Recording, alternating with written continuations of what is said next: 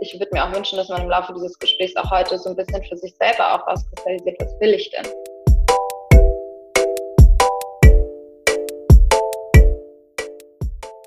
Salam, ihr Lieben, hier ist Hawa und ich freue mich heute wieder euer Host bei Besma Unplugged zu sein. In dieser Folge geht es um diverse Anlagemöglichkeiten, die auch unter dem Aspekt betrachtet werden, ob sie islamkonform sind. Ganz wichtig, es geht hierbei nicht darum, eine bestimmte Richtung vorzugeben, sondern eher darum, euch zu motivieren, eine einzuschlagen, vor allem wenn ihr vielleicht Berührungsängste mit der Thematik hattet. Ich habe mich zum Gespräch mit Mai getroffen, sie ist Finanzberaterin und konnte viele wertvolle Tipps geben. Ich wünsche euch viel Spaß beim Hören.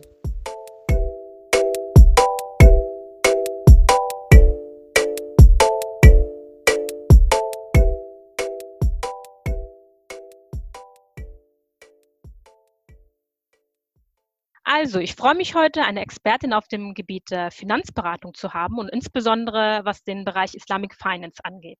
In der letzten Folge hatten Farina und ich über Frauen in Finanzen gesprochen. Ihr könnt auch gerne noch mal reinhören, falls ihr es noch nicht gemacht habt.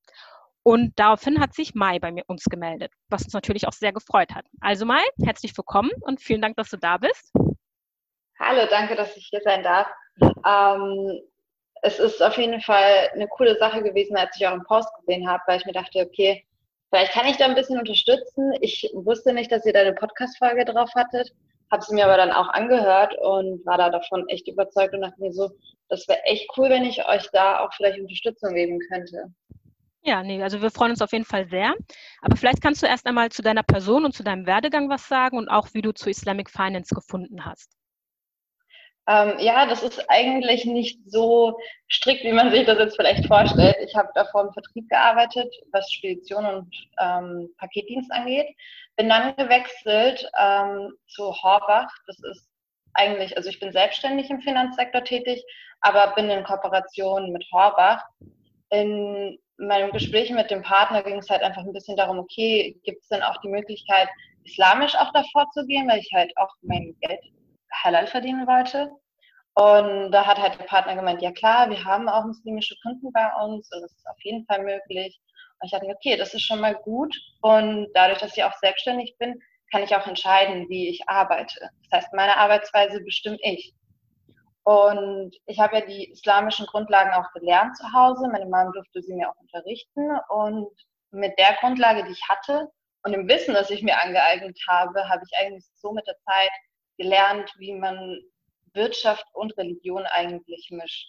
Es ist zwar ein komplexes Thema und man muss immer wieder auch Rückfrage, äh, Rücksprache halten, aber es ist auf jeden Fall ein Bereich, wo ich auch sehr zufrieden bin, weil mich eigentlich beides immer begleitet, also sei es die islamische Richtung und sei es auch Wirtschaft. Also beide Bereiche haben mich immer gereizt und auch für mich, dass ich meine mittelfristigen Ziele erreichen kann mhm. ist halt einfach top, wenn du dann weißt, wie du vorgehst, statt dass du sagst, ich arbeite nur für das Geld.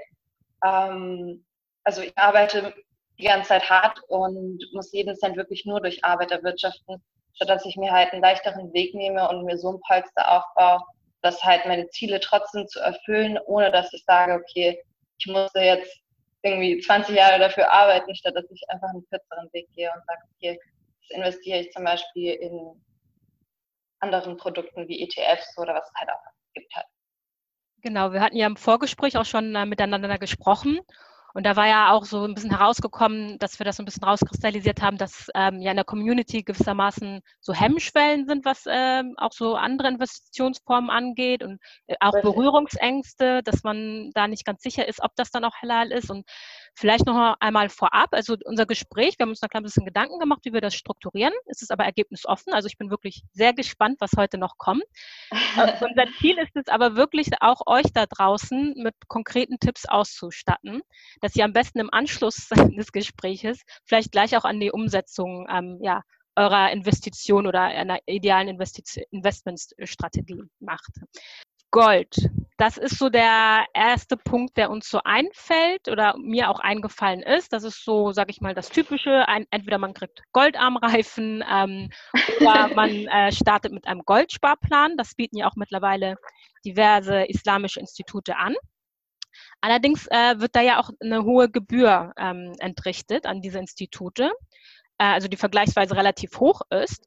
und da ist einfach die Frage, kann man eine Goldanlage auch einfach selber tätigen? Also das heißt, indem man das Gold direkt kauft? Oder wo liegt der Vorteil und vor allen Dingen der finanzielle Vorteil, ähm, das über ein Institut verwalten zu lassen?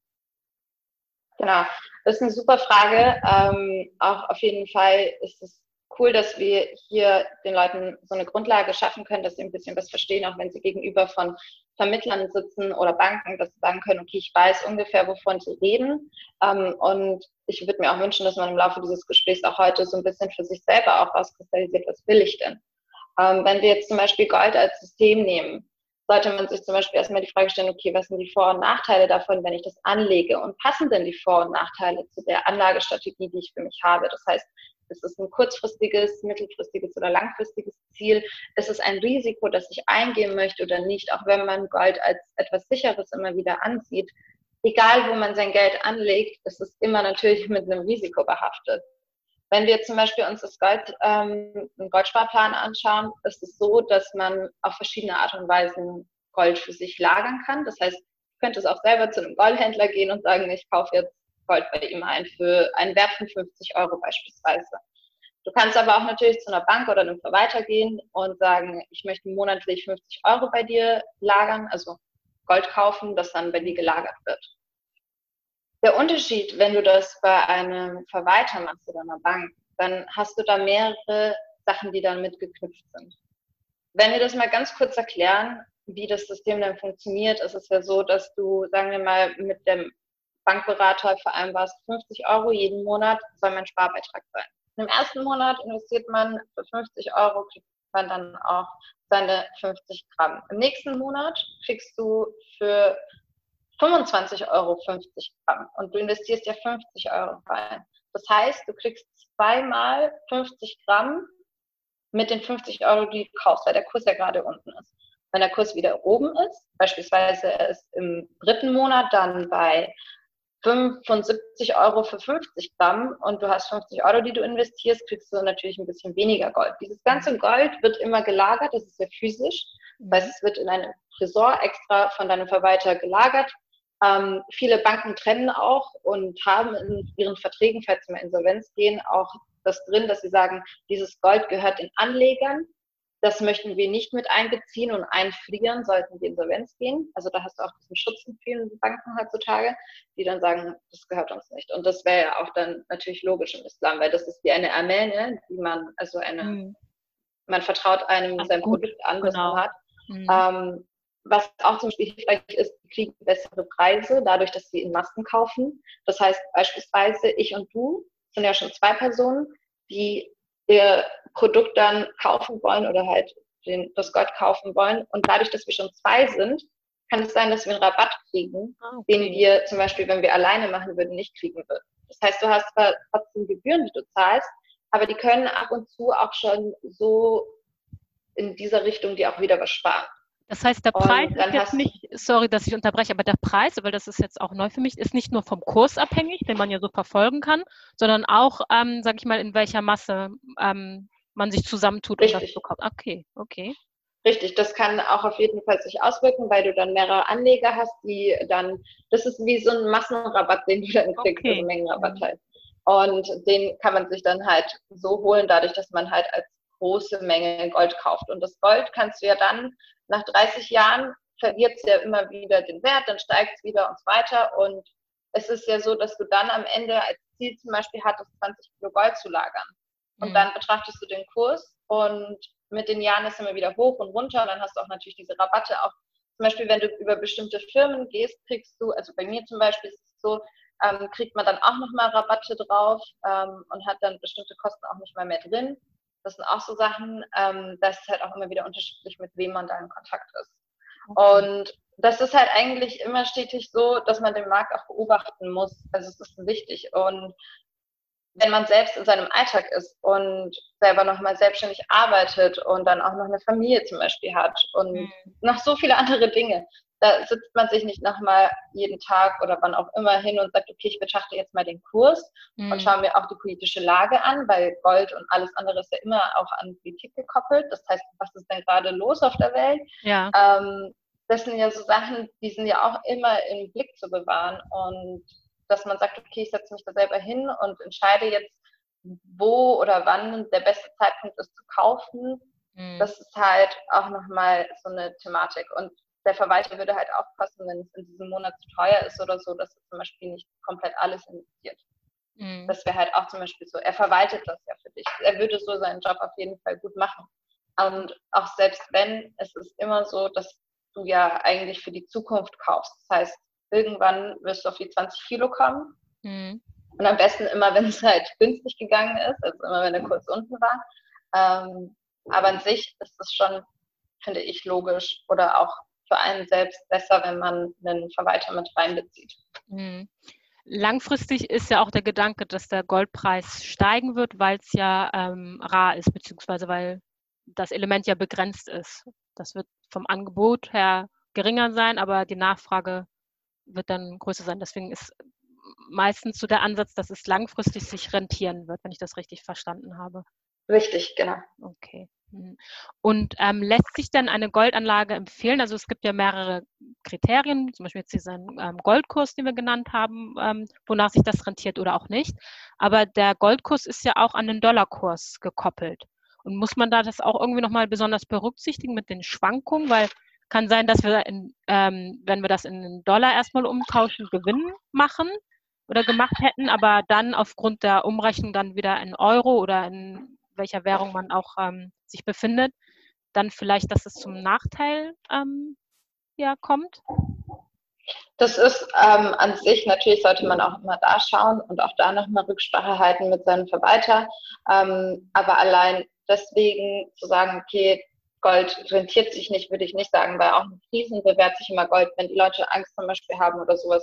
Ähm, die Trump-Wahl zum Beispiel damals hat den Kurs auf 20, den Dollarkurs auf 20 Prozent fallen lassen. Mm. Und andere politische Vorkommnisse, die sich halt erwartend ändern und dann auch natürlich auch andere äh, Auswirkungen haben, wie zum Beispiel auf Gold und andere Materialien. Aber auch manche Krisen schaffen es, dass halt die Leute sagen, okay, wir bunkern jetzt das Gold und kaufen dann zum Beispiel mehr, weil sie dann nicht mehr an den Dollar glauben. Das heißt, das ist auch dann wieder für euch gut, weil ihr dann wisst, okay, der Kurswert ist gerade extrem hoch ähm, und wenn du verkaufst, dann. Ist das natürlich auch da zu betrachten, okay, wie ist denn da der Dollarkurs und nicht nur, äh, wie ist denn der Goldkurs und nicht nur der Dollarkurs. Okay. Ähm, es ist ja so, man tätigt ja nicht eine Einmalanlage oder man zieht es ja nicht einmal raus und sagt, okay, ähm, mir war es jetzt egal, wie der Kurs ist, sondern meistens, mhm. wenn man also wenn man sagt, man möchte es abheben, das Gold verkaufen, dann hat man sich schon vorher Gedanken gemacht und schätzt auch die Zeit erstmal, okay, ist es denn gerade passend, dass ich das mache? Mhm. Sollte ich nicht lieber doch einen kleineren Betrag rausnehmen, den ich nur brauche, statt jetzt alles aufzulösen? Und wenn man sagt, okay, Gold ist für mich dann doch zu sehr risky, dass man einfach mal sagt, okay, ich schaue mir mal Technologiemetalle an ich meine, unsere Handys und Laptops heutzutage bestehen ja auch aus Rohstoffen. Ja. Und ähm, da gibt es auch gute Kurse, die man sich anschauen kann. Und man kann dann schauen, okay, finde ich da irgendwas Lukratives für mich, wo ich sage, okay, da möchte ich investieren, Platinmetalle oder Germanium. Ähm, ja, also man sollte es nicht so negativ eigentlich betrachten mit dem Dollarkurs, sondern immer wieder einfach nur die Zeit, in der man sich gerade befindet und wie der Dollarkurs gerade ist, einfach betrachten. Mhm. Was sind denn allgemein die Vor- und Nachteile also dieser Investitionsmöglichkeit? Du hast jetzt schon ein paar genannt, aber wie mhm. lässt sich das zusammenfassen? Genau. Es ist eine einfache Art zu investieren. Es ist schon überschaubar mit den Kursen. Du kaufst mit deinem Geld Gold und dann weißt du, wie viel dein Bestand gerade ist. Ganz mhm. easy. Es ist physisches Gold. Also es ist physisches Gold und deswegen ähm, ist es nicht so, dass es jemals, also selbst in Krisen, ist erfahrungsgemäß nie der komplette Wert verschwunden von Gold. Es bekommt und hat immer noch seinen Wert, egal was passiert. Das heißt, es ist krisensicher. Mhm. Und die meisten Goldanlagen können ja auch jederzeit verkauft werden. Mhm. Auch das, das heißt, du kriegst die immer los. Es gibt immer jemand, der sie will. Und natürlich ist es auch eine Notwährung in Währungskrisen. Also wenn dann irgendwann mal wirklich man beschließt, okay, Euro wird abgeschafft und Dollar macht keinen Sinn mehr und was auch immer, dann mhm. kann man immer noch mit Gold handeln. Ähm, und das wäre so der Vorteil, den man bei Gold eigentlich hat. Vor allem ähm, wird es halt auch sehr gut behandelt. also in den Augen der Regierungen. Ja. Was aber zum Beispiel ein Nachteil ist, es steht halt immer ein Diebstahlrisiko, egal wo es ist. Solltest du sagen, ich lagere es bei mir selber zu Hause, ich lagere es äh, bei der Bank, ein Risiko für Diebstahl besteht immer noch oder auch schon bei der Beschaffung. Mhm. Ähm, also da entstehen auch natürlich auch wieder Versicherungs- und Lagerkosten. Das sind halt auch Sachen, die man berücksichtigen sollte, wenn man schon nicht gerne ähm, Kosten haben möchte, wenn man investiert.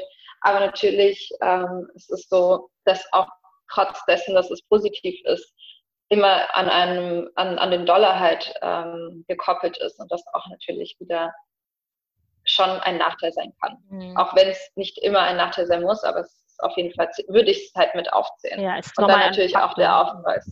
Ja. ja. genau, richtig. Okay. Und wir hatten ja auch ähm, so über die politische Dimension gesprochen, also dass das auch Auswirkungen hat. Und du hattest jetzt auch schon andere Metalle angesprochen. Ähm, die Frage ist halt, ähm, wie man solche Anlagen, also in seltene Erden oder Metall oder ähm, Gold, als islamkonform klassifizieren kann, wenn jetzt das Schürfen in den Minen nicht äh, unbedingt sozial oder auch ethisch vertretbar verläuft. Also wie ist deine Meinung dazu? Mhm. Ähm, ja, da habe ich erstmal auch Rücksprache gehalten mit einem ähm, Chef oder Roger. Und da ist es so, es gibt Alternativen, wo man sagt, okay, ähm, dieses Gold wird extra mit einem Zertifikat nachgewiesen, dass es aus fairen Arbeitsbedingungen kommt. Okay. Das heißt, es ist nicht also sozusagen komplett so unbemerkt davon bekommen, was da passiert mit den Arbeitern und die Bedingungen, die man ähm, da knüpft dran.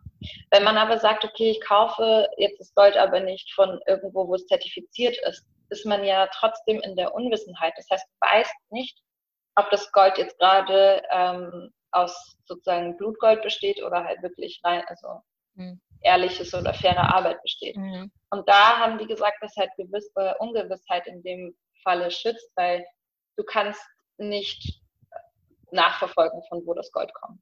Mhm. Was du aber zum Beispiel machen könntest, wenn du zum Beispiel bei einem Goldhändler bist und der weiß, woher er das Gold hat und so weiter, weil du bist ja dann direkt, du kaufst genau dieses eine Produkt, mhm. dann ist es wieder ein bisschen was anderes oder auch in den arabischen Ländern meistens gibt es welche, die Goldminen haben mhm. und deswegen auch Gold verkaufen, zum Beispiel alte Familien. Mhm. Ähm, das ist im Libanon so, da weiß man, okay, der baut das Gold persönlich ab, also nicht er selber, aber seine Mitarbeiter. Mhm. Und da fragt man, okay, wie ist es denn bei dir? Und dann entscheidet man, okay, mache ich nicht, mhm. ähm, weil das unfaire Verhältnisse sind zum Beispiel. Oder ich mache es, weil es faire Verhältnisse sind. Das heißt, ähm, es kann auf jeden Fall immer zertifiziert werden, Manche tun es nicht, weil man keine Ahnung hat, dass es die gibt. Zum Beispiel, es gibt auch einen Kollegen von mir in Stuttgart, der hat das auch geleitet, als man ähm, bestimmte, eine bestimmte Bank, ich glaube, das war die Inaya Bank, ähm, dessen Gold zertifizieren lassen hat. Es ist auch sehr teuer leider, mhm. ähm, aber man hat es auf jeden Fall gemacht. Also die Bank hat sich entschieden, das zu machen. Mhm. Und ähm, ja, also ja. das geht. Und für die, die es halt einfach für sich doch zu risky finden, da gibt es ja zum Gold natürlich die alternative Immobilien. Genau, das wäre jetzt unser nächster Punkt. Das ist ja auch noch ähm, etwas, was eher klassisch ist, aber auch äh, was ein bisschen neu jetzt für uns ist, weil jetzt es ist ja noch nicht so lange her, dass jetzt so islamische Immobilienfinanzierungsmöglichkeiten hier in Deutschland bestehen. Aber vielleicht vorab einmal, welche Möglichkeiten gibt es denn bei der Hausfinanzierung? Genau. Ähm, Hausfinanzierung, da hast, hattest du ja auch so die Frage Murabaha und ähm, Zinsen, genau. Also glaube ich, war da die Frage. Genau, wo der Unterschied ist, weil das ist so das Modell, dass man anstatt der Zinsen, wir haben ja ein äh, Zinsverbot äh, in, in unserer Religion, dass stattdessen dann halt so ein ähm, fixer Betrag genommen wird oder Aufpreis genommen wird, der dann beim Weiterverkauf, also von der Bank an den Endkunden erhoben wird. Ähm, ja, wo es dann keine Schwankungen gibt. Aber viele fragen sich dann halt, dieser, dieser Mehrbetrag, äh, entspricht es nicht eigentlich das, was die Zinsen gewesen wären, auch wenn es da dann keine Schwankungen gibt? Also wo ist der Unterschied da? Genau. Mhm. Ähm, es gibt ja nochmal zwischen ähm, dem, was du meinst, also du meinst ja damit Murabaha genau. und Riba und dann gibt es Musharaka. Das ist mhm. also einmal Profit, den du ziehst und einmal Zinsen und einmal in der Partnerschaft, die du eingehst.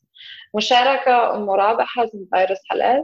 Ähm. Bei Murabaha geht es darum, du hast Kosten plus den Gewinn, den du auch nochmal erzielen, möcht, äh, erzielen willst, als Bank, als Privatperson, das ist erlaubt. Das heißt, du investierst in ein Projekt, wo mhm. du sagst, mein Geld ist in dieser Zeit nicht bei mir.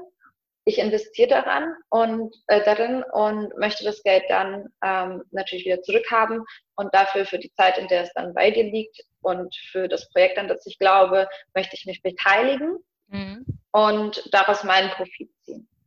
Es ist halal, weil du nicht etwas verzinst von dem Geld her. Das heißt, hier verzinst du nicht das Geld, sondern du das beteiligst dich an etwas okay. und möchtest den Profit.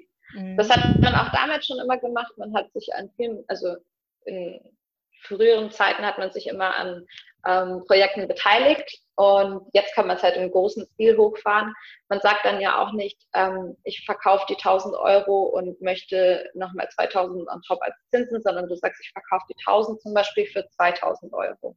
Mhm. Und es ist auch wichtig, dass in diesen Finanzierungen oder egal welcher Vertrag, auch zwischen Privatpersonen, mhm. wenn der stattfindet, dass man klar und deutlich alles definiert, alle Kosten mhm. definiert. Das soll nichts geben, was dem Kunden natürlich ähm, unbemerkt bleibt, weil dann entsteht ein Vertrag, der einfach nicht eine gute oder eine ehrliche Grundlage hat. Und das möchte ja keiner haben.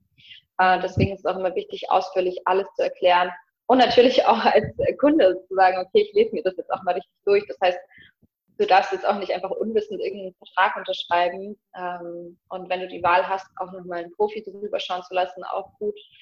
Deswegen ist auch Murabaha in Ordnung, weil du da wirklich mit dem Ziel bist, dass du sagst, ich investiere in das Projekt, das du hast ähm, und möchte auch natürlich meinen Gewinn daraus haben, was von Anfang an Verständnis, äh, verständlich und klar ist für alle Beteiligten. Ja, du sprichst auch einen ganz wichtigen Punkt an, diese Transparenz und dass alle Details innerhalb eines Vertrages auch wirklich offengelegt werden und bestmöglich beschrieben werden. Ähm, das ist ein wichtiger Punkt, den, den wir uns vielleicht auch wirklich nochmal vor Augen führen müssen, auch aus religiöser Sicht, ähm, weil mhm. das vielleicht, äh, ja, inshallah, auch mit diesem Podcast ein bisschen einen Teil dazu beiträgt, dass ähm, die Leute einfach besser Bescheid wissen, was man da ja. abschließen kann und äh, worüber man auch diskutieren kann, was man aushandeln kann. Ähm, du hattest jetzt aber unabhängig vom Murabaha auch ähm, Musharaka angesprochen, also das Joint Venture Richtig. sozusagen. Mhm. Ähm, weil innerhalb dieser Murabaha-Transaktion ist es ja nötig, dass man, sag ich mal, als Kunde dann das Haus auch selber bewohnt und man darf es jetzt nicht irgendwie vermieten. Das wäre dann eher möglich unter einer äh, Musharaka-Transaktion, dass man also ein gemeinsames, also ein Objekt kauft, das dann mhm. Zum Beispiel auch vermietet, weil das ist ja dann auch eine andere Form von Geldanlage nochmal. Und das ist mhm. auch, ähm, sag ich mal, in Deutschland möglich, weil das, was ich bis jetzt her immer kannte, waren nur diese Murabaha-Transaktionen.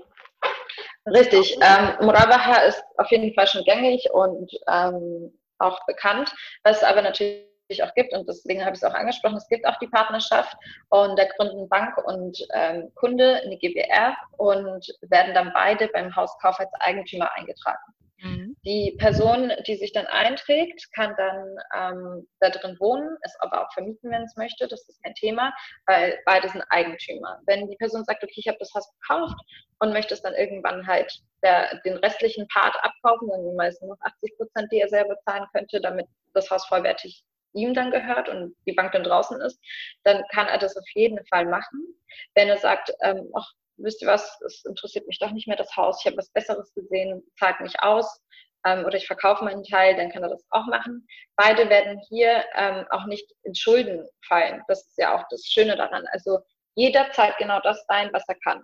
Mhm. Und was dann natürlich passiert ist, die Bank sagt ja, okay, wir haben jetzt 80 Prozent da rein investiert, wir hätten gerne ähm, dafür natürlich Miete, es soll also arbeiten, die Immobilie für uns. Und dann kann man entscheiden, ob man sagt, okay, ich selber möchte da drin wohnen und Miete zahlen oder man lässt nochmal jemand anderen Miete mhm. dafür zahlen und dann teilt man auch die wieder 80-20 auf. Also als Beispielsumme jetzt, wenn das Haus 100.000 wäre und die Bank 80 Prozent und du selber 20 Prozent ähm, investiert hast darin. Ähm, ja, und wenn du sagst, du möchtest es haben, dann erstellt man einen Tilgungsplan und dann wird die Bank irgendwann ausbezahlt und dann gehört dir das Haus allein. So wäre das bei einer äh, Partnerschaft, die man eingeht, in der beide Eigentümer sind. Wir können, wir reden ja hier gerade auch nur von Banken. Man kann sich auch selber einen Partner suchen, wo man sagt, der ist vertrauenswürdig, mit dem mhm. würde ich gerne dieses Projekt starten. Diese Gesetze gelten ja für alles in unserem Leben, nicht mhm. nur dafür, dass wir mit einer Bank kommunizieren.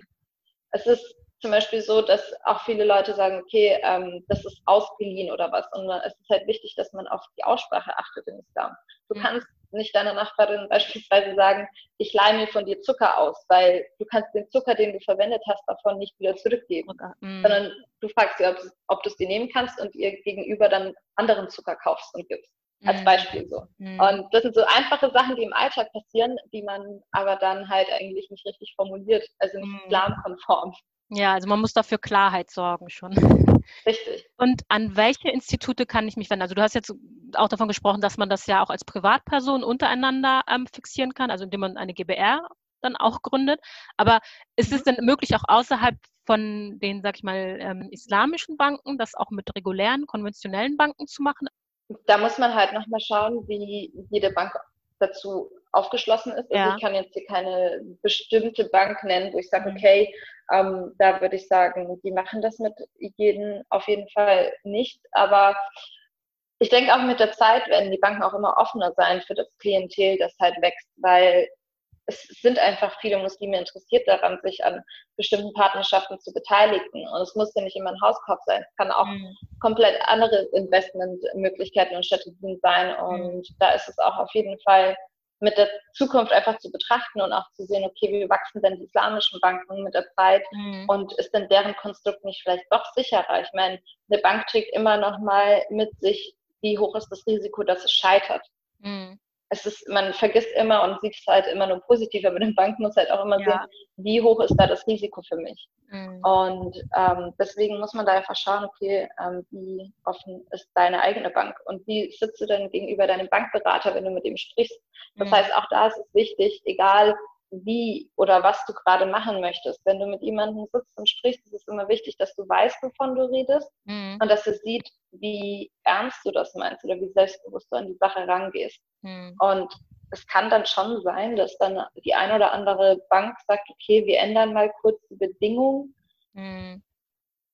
Ich weiß es nicht. Also ich hab, ja. bei mir ist es auf jeden Fall noch nie passiert. Okay. Aber es kann dazu führen, dass es vielleicht dann doch mal irgendwann eine Änderung mhm. gibt. Es gibt manche Banken, die zum Beispiel, ähm, jetzt, ich rede nicht von den deutschen Banken, ich rede mhm. von ausländischen Banken, mhm. die zum Beispiel gesagt haben, wir ändern ähm, unsere Geschäftsbedingungen für diesen Vertrag mit euch. Mhm. Aber das sind dann halt größere Institute gewesen. Okay. Ja, und vielleicht wird es in Deutschland auch mit der ja. Zeit so. Ja, und gerade wenn dann vielleicht die Nachfrage da ist. Also wenn man das nicht mhm. anspricht, dann äh, wissen die vielleicht auch gar nicht, dass dafür Markt besteht oder dass da eine Nachfrage besteht. Richtig. Ne? Also Klar, ja, dann ja. auch an uns, das zu kreieren. Ja, wenn wir dann äh, zu anderen Investitionsmöglichkeiten kommen, so was man jetzt so in der, sag mal, konventionellen Finanzsystem kennt, sind ja Aktien ein wichtiger Punkt. Und ich glaube, das ist jetzt so der größte Berührungs, äh, Berührungsängste, die größten Berührungsängste, die man da irgendwie hat. Also jetzt allgemein sowieso schon, ähm, wie man in Aktien investiert, aber jetzt auch vor allen, vor allen Dingen in Anbetracht auf äh, Scharia-konforme Aktien. Also mhm. deswegen die Frage, wie kann man selber äh, Scharia-konform ähm, einen Aktienfonds zusammenstellen oder Aktien aussuchen? Also es ist ja so, wir haben den Wirtschaftsbereich bei Aktien, den wir betrachten. Das heißt, wir müssten uns erstmal eigentlich Wissen holen, was bedeuten Aktien, was sind diese bestimmten Begriffe, was ist TER, was ist, also es gibt so viele Themen, die man bei Aktien natürlich beachten muss. Dann gibt es aber auch nochmal islamische Sicht. Das heißt, geht das, was ähm, die Aktie mir anbietet, ist, das, ist diese Branche vertretbar? Das, was wir halt an sich auch schon kennen, wenn wir privat irgendwie shoppen gehen. Mhm. Und es ist zwar so, man kann, ich könnte ein paar ähm, Tipps oder bestimmte Aktien nennen und sagen, okay, da könnt ihr euer Geld anlegen. Ähm, es aber selber zu managen, dass man sagt, man, man baut sich so seinen eigenen Fonds oder man, man macht sich seinen eigenen Sparplan mit Berücksichtigung der wirtschaftlichen und der islamischen Seite, ist halt extrem komplex. Es ist auf jeden Fall so, dass man so als Guideline sagen kann, okay, schaut euch einfach immer die Kurse an, lernt erstmal die Begriffe, die es gibt. Ähm, bei Fonds und ETFs, es gibt ja verschiedenste Wörter, die man auch lernen kann für sich.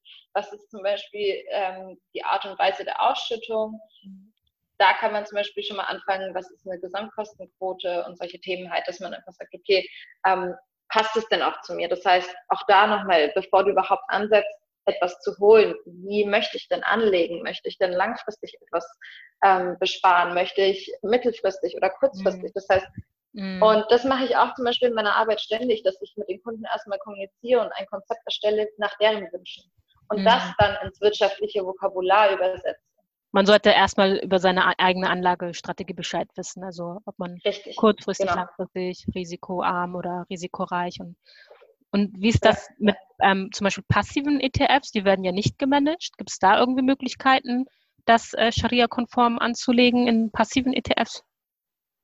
Auf jeden Fall. Also da gibt es auch Möglichkeiten ähm, und auch schon Firmen, die das anbieten. Mhm. Ich würde mir auch wünschen, wenn es immer mehr und mehr werden. Mhm. Das ist halt einfach, die letzten Jahre wächst zwar der Bedarf, aber davor war halt einfach gar keiner mehr geschaffen und deswegen ist es auch so runtergegangen. Aber ähm, es wird schon die Möglichkeit auf jeden Fall geben. Es gibt ähm, viele iShares, den iShares MSCI World Islamic, dann den iShare MSCI USA UCITS ähm, und natürlich den Imagine Markets Islamic, auch ein iShare von MSCI. Ähm, also es gibt schon ein paar, wo man sagen kann, okay, die kann ich besparen. Und man kann auch in Fonds investieren, zum Beispiel den offenen Immobilienfonds. Da mhm. gibt es ja auch die Möglichkeit, dass man sagt, okay, da investiere ich mein Geld ähm, für Einmalanlagen. Mhm. Äh, die Sache ist aber die, auch da immer schauen, ist es denn das, was ich will? Gibt es vielleicht mhm. eine andere Anlagestrategie? Wenn jemand sagt, ich möchte einfach mal kurz damit starten, dann kann er gerne die jetzt empfohlenen Shares dann auch nutzen. Mhm mhm. und äh, sagen, okay, damit steige ich jetzt mal in den ETF ein und schaue einfach, wie es dann für mich läuft. Mhm. Aber mit welchen Gebühren und Steuern muss man denn da rechnen? Also, weil, na klar, man freut sich über die Gewinne, aber es erfolgen dann ja auch irgendwo Abgaben. Nur, dass man da so eine realistische Hausnummer hat, was kann ich dann, muss ich dann davon wieder abziehen, bevor wir jetzt alle ganz äh, enthusiastisch. Ja, also jetzt würde ich nicht das ganze Gehalt da rein investieren und ein Jahr warten. es gibt natürlich Vertriebs- und Verwaltungskosten, es gibt die Fondskosten, Steuern und die Kauf- und Verkaufkosten, die es natürlich mit sich trägt. Ähm, Performancegebühr, das sind alles Begriffe, die man hört. Ähm, mhm. Und die müssen jetzt nicht alle auf einmal anfallen, kann immer wieder unterschiedlich sein. Vertriebs- und Verwaltungskosten, zum Beispiel dafür, dass man das managt, dass man sagt, okay, ich nehme jetzt dein Geld und melde deinen Sparplan oder deinen, deinen Beitrag an. Dafür werden Kosten anfallen. Ähm, dann natürlich die Fondskosten an sich. Da gibt es ja auch Kosten für den Fonds, dass der gemanagt wird. Die Steuern, da gibt es ähm, zum Beispiel manche Fonds, zum Beispiel wenn man Xitragold holt, ähm, hat man das steuerfrei. Ansonsten fallen bei den meisten 25 Prozent Steuern an was eigentlich in Ordnung ist, weil wir privat ja viel mehr Steuern zahlen eigentlich. Ähm, das Geld, wofür wir arbeiten, anstatt hm. das Geld, das für uns arbeitet. Das ist sowieso paradox. Das Vielleicht, wenn ich da nochmal kurz eingreifen darf, weil ja, das, also, dass man, ähm, sag ich mal, mit dem, wo man was produziert, wo man aktiv ist, dass man darauf letztendlich mehr Steuern zahlt, also auf sein Gehalt, als wenn man nur das Geld für sich arbeiten lässt. Also ich finde das äh, auch ein bisschen ja, ich weiß nicht, merkwürdig, muss ich auch ganz ehrlich sagen, ähm, bei aller Investitionsfreude. Aber eigentlich äh, finde ich schon, dass so, da, wo man wirklich was produktiv erwirtschaftet und erarbeitet, ähm, dass das vielleicht dann doch irgendwie anders ge gewertet werden sollte, als einfach nur Geld für sich ähm, arbeiten zu lassen. Aber das vielleicht nochmal nebenbei. Ich wollte dich jetzt nicht unterbrechen. eigentlich. Das ist doch nicht schlimm. Äh, sehe ich aber genauso. Ich finde es auch schade, wenn man ähm, jeden Tag acht Stunden hart arbeitet und deswegen halt noch mehr Steuern zahlt, als wenn man es anlegt. Vielleicht ist es ja auch dann ein Zeichen ja. für uns, dass wir nur anlegen sollen. Aber ja, es ist auf jeden Fall ähm, 25 Prozent und das ist top. Also 25 Prozent könnte ich schlucken, ähm, mhm. wenn man in einem Jahr 801 Euro erwirtschaftet, sind die immer noch ähm, steuerfrei. Das heißt, wenn du 801 Euro Gewinn machst, als Einzelperson, Problem, dann hast du einen Freibetrag. Mhm. Richtig. Ähm, und dann, wenn du drüber kommst, wird es dann halt versteuert. Also ganz normal, wie wir es in unserem Privatleben dann auch kennen, wenn wir Essen kaufen oder was auch immer. Dann die Performancegebühr, das ist zum Beispiel, das ist auch eine interessante Gebühr. Es werden manche Manager auf Fonds gesetzt, die sagen, okay, wenn ihr es schafft, den Fonds auf ein neues Level gewinnbringend zu managen, dann bekommt ihr eure Performancegebühr. Das heißt, die müssen es schaffen, euren Fonds so erfolgreich zu halten, dass er einen neuen Höchststand erreicht, dass die dann sagen, okay, ihr kriegt eure Gebühr. Also das ist das ein Incentive so ein für Bonus. den, okay, ein Incentive mhm. für den der Verwalter sozusagen, okay. Hm. Richtig. Okay. Wenn wir jetzt von den Kosten, in Anführungsstrichen, die das generiert, jetzt einmal äh, weitergehen zu den Gewinnen, beziehungsweise zu den äh, Renditen, was ist denn da realistisch, ähm, was bei solchen äh, Investitionen also rauskommen kann und wovon, also wie ist die Laufzeit in etwa und wovon ist die Rendite auch abhängig? Also wie ist da deine genau. Erfahrung? Genau. Laufzeit, da ist auf jeden Fall die Laufzeit davon abhängig. Es kommt immer darauf an, wie lange liegt denn mein Geld und mhm. wie lange investiere ich das denn schon. Und da spielt die Laufzeit auf jeden Fall eine Rolle, wie deine Rendite dann aussieht. Es ist immer wieder so, dass auf jeden Fall, weil wir in einer Welt leben, wo es immer steigen soll, der Konsum und der Wachstum, wird es auf jeden Fall immer wachsen mit der Zeit. Das ist schon mal gut, also immer geduldig bleiben. Mhm. es ist aber natürlich so, dass man auch kurzfristig, wenn man wirklich auf eine andere Art und Weise handelt, auch schnell viel Geld machen kann. Mhm. Auch da nochmal, welches Produkt siehst du denn oder welches, welches Modell hast du denn für dich genommen? Mhm. Ähm, die Vertriebs- und Verwaltungskosten oder auch Investments, die niedrige Kosten haben, die Kosten sollten nicht ein Grund sein, dass man sich scheut davor, bestimmte Investments zu tätigen. Mhm. Weil man arbeitet ja nicht, dass mehr Kosten bringt, als dass man halt Gewinn macht natürlich. Und wenn man da einen Verwalter an der Seite hat, dass man sagt, okay, mein Berater achtet immer drauf, der spricht mit mir, okay, diesen Monat sollten wir den Fonds-Switch machen, das ist lieber besser, dann ähm, sollte man das auf jeden Fall annehmen, weil der arbeitet ja im besten Interesse und hat täglich damit was zu tun, muss das täglich beobachten. Man kann ähm, immer schon fünf bis zehn Prozent Rendite auf jeden Fall erwarten. Langfristig betrachtet kann es sogar ein bisschen mehr sein, aber so, wenn man sagt, okay, wir halten es jetzt mal low, dann wären es fünf bis zehn Prozent, würde ich sagen.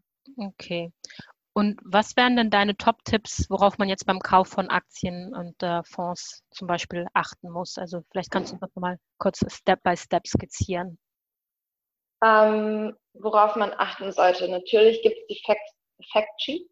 Ich weiß nicht, ob ihr, ähm, ob du das kennst. Äh, da kann man einfach mal sehen, okay, wie war denn das letzte Jahr von dem Fonds? Mhm. Und da gibt es immer die Eckdaten auch natürlich, dass man weiß, okay, ähm, ist es denn etwas, das ich möchte? Man sagt, schaut sich die Gesamtkostenquote an, ähm, beispielsweise bei einem ETF manchmal 0,60 Prozent, manche sind auch bei 0,40. Ähm, auch da einfach mal schauen, okay, wie waren denn die letzten Jahre im mhm. Kalenderjahr betrachtet, ähm, die Renditen und wie ist es denn vom Vergleichsindex her? Also passen die denn auch von der Performance her zu den mhm. anderen? Mhm. Ähm, auch da natürlich immer vergleichen, immer schauen, okay, was, was ist da drin? Was ich zum Beispiel auch immer gerne mache, welche Branchen sind da drin? Mhm. Und dass man auch da sagt, okay, würde das für mich passen? Ist das für mich denn in Ordnung, äh, wenn die Branche drin ist, weil ich denke, dass die auf jeden Fall vielversprechend ist, zum Beispiel Technologieindustrie. Ähm, da ist zum Beispiel interessant, okay, ähm, ich investiere in Rohstoffe, das könnte auch zum Beispiel für mich als persönlicher Anleger dann wichtig sein. Also da einfach auch schauen, okay, was sind denn da äh, für Sektoren drin oder welche Branchen sind da drin. Das wäre auch zum Beispiel ein Tipp, den ich immer gebe, weil da fühlt man sich auch viel wohler. Manche mhm. Kunden kommen zu mir und sagen, ich möchte in Energie investieren. Mhm. Und wenn ich ihnen dann Energie vorlege, dann ist er glücklich, weil er einfach mit mit einem positiven Gefühl daran geht, weil er sich das auch wünscht. Mhm. Und wenn ich natürlich sehe, dass Energie auch vielversprechend wäre beispielsweise, dann wird da rein investiert. Das heißt, was ist denn auch deine Vorliebe? In was möchtest du denn investieren? Mhm. Jeder hat auch eine andere Sicht auf seine Umwelt. Mhm. Ähm, manche sagen, ich möchte wirklich nur nachhaltig investieren. Oder ähm, ja, so, dass es halt ähm, vegan ist beispielsweise. Also nichts in, in die Fleischindustrie oder so. Mhm. Und ähm, das sind auf jeden Fall auch so Tipps, die auch persönlich dann das Ganze mit mehr Spaß erfüllen dann, äh, wenn man das macht. Nicht nur äh, von der Seite, dass man sagt, okay, es soll nur Geld bringen und es ist mir egal, weil das unterschätzen viele dann, wenn sie dann persönlich anfangen zu lesen, oh mein Gott, mein Geld ist da drin. Mhm. Ähm, man kann sich das auch vorher anschauen. Äh, ja, was auch wichtig ist zu sehen, wie alt ist denn der Fonds? Das ist auch schön, wenn man das weiß, weil dann weißt du auch, wie lange könnte er denn überleben. Wenn du deine Vorsorge machen möchtest und der Fonds ist erst ein Jahr alt, es kann auch sein, dass er den Bach runtergeht. Deswegen mhm. auch da immer beachten, wie lange lebt der Fonds schon und wer ist denn dahinter? Also gibt es da nochmal, ist es eine Tochter von einem Mutterkonzern und wer ist der Mutterkonzern? Auch da zum Beispiel drauf achten. Ja, das sind so die Tipps, mhm. äh, ohne den Rahmen sprengen zu wollen, die ich da geben würde ja, ich denke, in den Show Notes werden wir auf jeden Fall auch noch ähm, weitere Links, ähm, ja, so, wo man noch weitere Informationen finden kann oder wo man auch Kontakt knüpfen kann, ähm, um sich da weiter dann intensiver beraten zu lassen. Vielleicht dann einfach nochmal zum Schluss jetzt. Ähm, wenn wir jetzt uns ein Szenario ausdenken, man hat 1000 Euro angespart, möchte die jetzt einmalig anlegen und zusätzlich dann einen monatlichen Sparbetrag von 50 Euro ausgeben, also jeden Monat dann nochmal 50 Euro einzahlen. Wie wäre dein Tipp, wo, wie man da die Anlage tätigen sollte? Okay, also auch da würde ich fragen, wie risikofreudig ist denn die Person, die da gerade gegenüber von mir sitzt? Ähm, und was ist denn der Investitionshorizont? Das heißt, möchte man kurz, mittel- oder langfristig? Ich gehe jetzt einfach mal von mittelfristiger Investition aus und würde sagen, die 1000 Euro würde ich als Einmalzahlung in den Immobilienfonds ähm, investieren und ich würde einfach die 50 Euro monatlich in den ETF investieren. Es gibt auch welche für 25, dann kannst du dir auch zwei ETFs machen. Kannst auch für 50 in ETF machen und ähm, dann einfach mal beobachten, wie das ist als Einsteiger, wie sich das mit den Jahren dann entwickelt. Ähm, da gibt es auch die Möglichkeit, einfach immer wieder zu schauen, okay, ähm, ist das dann etwas, womit ich mich wohlfühle mhm. und auch da mit der Zeit dann zum Beispiel einfach aufzudrehen oder zu entscheiden, okay, ist es nicht für mich. Ähm, natürlich kann man auch die 1000 Euro in Edelmetalle investieren. Das mhm. wäre auch auf jeden Fall ähm, eine Möglichkeit, würde ich auch so machen. Ähm, es sollte halt immer bei einer Einmalanlage, nicht immer, aber bei einer Einmalanlage, wenn man das Gefühl hat, okay, man möchte das jetzt nur einmal befüllen, dann halt in etwas investieren, das halt stetig wächst und mhm. nicht in etwas, das jeden Monat einen anderen Kurs hat. Ähm, dafür eignen sich halt kleine Beiträge. Ähm, kann aber natürlich auch andersrum sein. Ähm, jeder halt, und da ist halt der Fall, jeder hat ein ganz anderes äh, Bild davon, was er machen und was er erreichen will. Okay. Nee, also ich denke, wenn eine Sache klar geworden ist, ist, dass man sich selber klar werden sollte über seine Anlagestrategie, ähm, aber auch über die Inhalte, ähm, ja, der Begrifflichkeiten oder ja, mhm. welche Möglichkeiten es gibt, äh, etc., dass man sich da wirklich ähm, äh, ja, auf den neuesten Stand bringt und äh, ja einfach, einfach, einfach anfängt, in irgendeiner Form sich das anzueignen ähm, ja, ich hoffe, dass wir mit dieser Folge dann doch äh, die Berührungsängste ein bisschen ähm, minimieren konnten. Ich möchte dir auf jeden Fall ja, sehr danken für das interessante Gespräch und vor allen Dingen hilfreich, denke ich. Ähm, wie schon angesprochen, wir können vielleicht dann in den Show Notes noch den ein oder anderen Link mitgeben, ähm, den sich dann die Hörerinnen dann noch ähm, anklicken können, um da auch noch weitergehend Informationen einzuholen und ein bisschen tiefer in die Materie einzusteigen. Da kannst du uns sicherlich noch ähm, ja, gute Verweise geben. Aber ja, vielen Dank, Mai, für das Gespräch. Dann ich hoffe, ich konnte echt den Zuhörern so ein bisschen ein Bild verschaffen, dass sie auch verstehen, wie komplex und dann doch wieder einfach das Thema sein kann. Es ist halt einfach zwei Welten, die aufeinander treffen, die beide sehr komplex sind, Islam und Wirtschaft. Ähm, und das wird, ich glaube, uns alle und auch mich weiterhin in der Zukunft auch sehr beschäftigen. Mhm. Und ja, ich freue mich drauf, wenn ich irgendwem helfen konnte, ein bisschen Gewissheit verschaffen konnte, dass er sich auch an das Thema rantraut. Ja. Nee, also ich bin mir sicher, das konntest du. Und äh, also für mich war es auf jeden Fall sehr aufschlussreich. Insofern, ja, hast du jemanden auf jeden Fall was beibringen können.